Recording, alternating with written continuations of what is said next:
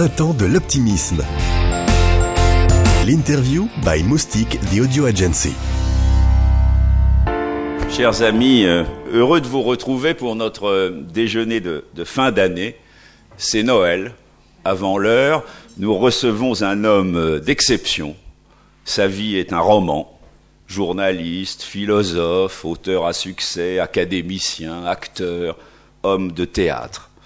Cher Jean, quel bonheur, et comme vient de le dire euh, Vincent Leroux, quel honneur de vous avoir avec nous pour ce déjeuner euh, des décideurs optimistes. Vous avez euh, face à vous un réseau d'exception, unique en son genre, celui de l'engagement, de l'énergie positive, de la bienveillance, de l'espoir, avec des patrons d'organisations euh, professionnelles, des présidents de sociétés, des responsables de médias, euh, des experts, des philosophes. C'est ici qu'est née l'idée d'organiser le printemps de l'optimiste. Nous ne sommes pas des optimistes béats. Pour nous, ce sont les extrémistes de, de l'optimisme. Nous, nous savons les risques du monde et nous connaissons les galères et les difficultés. Mais comme vous, nous préférons louer le bonheur que distiller le malheur. Je me souviens comme ça d'un débat un jour avec Edgar Morin où je l'ai mis en colère en lui disant qu'un phare, ça n'était pas pour accompagner vers les ténèbres, mais c'était fait pour donner de la lumière. Exactement d'ailleurs comme tout au long de votre vie et vous continuez aujourd'hui, vous l'avez fait. Nous nous militons pour deux ou trois petites choses assez simples. La première, c'est que le pessimisme, c'est pas bon pour notre santé. C'est pas bon pour la, la croissance, pour l'investissement, pour l'emploi et donc pas non plus pour le financement de la solidarité, et donc c'est bon pour rien. La deuxième chose, c'est que nous voulons casser cette idée que l'optimisme c'est fait pour quand ça va bien.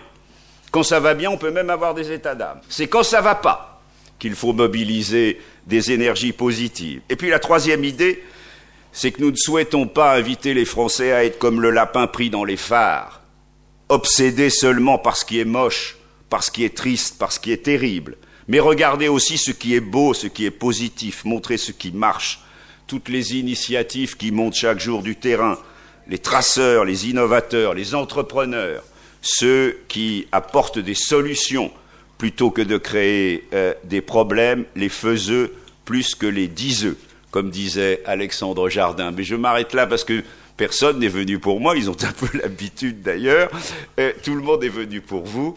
Est-ce que vous voulez dire quelques mots avant les quelques questions que j'ai à, vous poser pour alimenter notre dialogue, avant que pendant le déjeuner, euh, euh, nos amis euh, eux-mêmes vous posent quelques questions? Ah, Merci mon cher Thierry. D'abord, c'est un grand honneur pour moi d'être ici. on raconte que le doge de Gênes avait été invité à Versailles par Louis XIV. Et Louis XIV lui avait fait les honneurs de Versailles qui venait d'être construit. Et le roi lui a demandé qu'est-ce qui vous étonne le plus à Versailles? Et le Doge a répondu ce qui m'étonne le plus, c'est d'y être.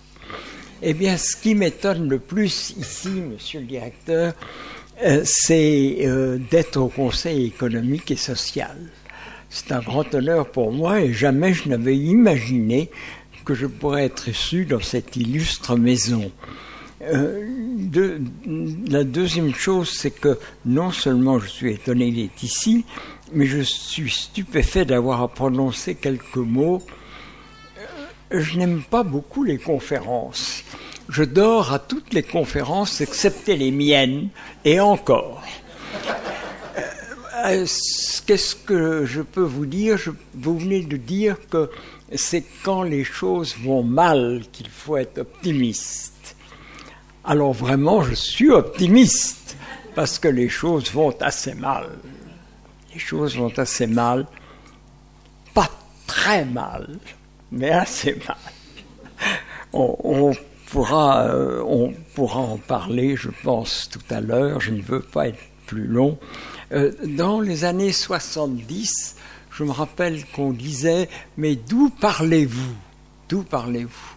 Eh bien, s'il faut me présenter, je dirais que je suis un catholique agnostique, que je suis un gaulliste européen et que je suis un adversaire assez résolu du Front National et du socialisme et que j'essaye de me débrouiller comme je peux dans ces difficiles situations. Tous les podcasts à découvrir sur printempsdeloptimisme.com.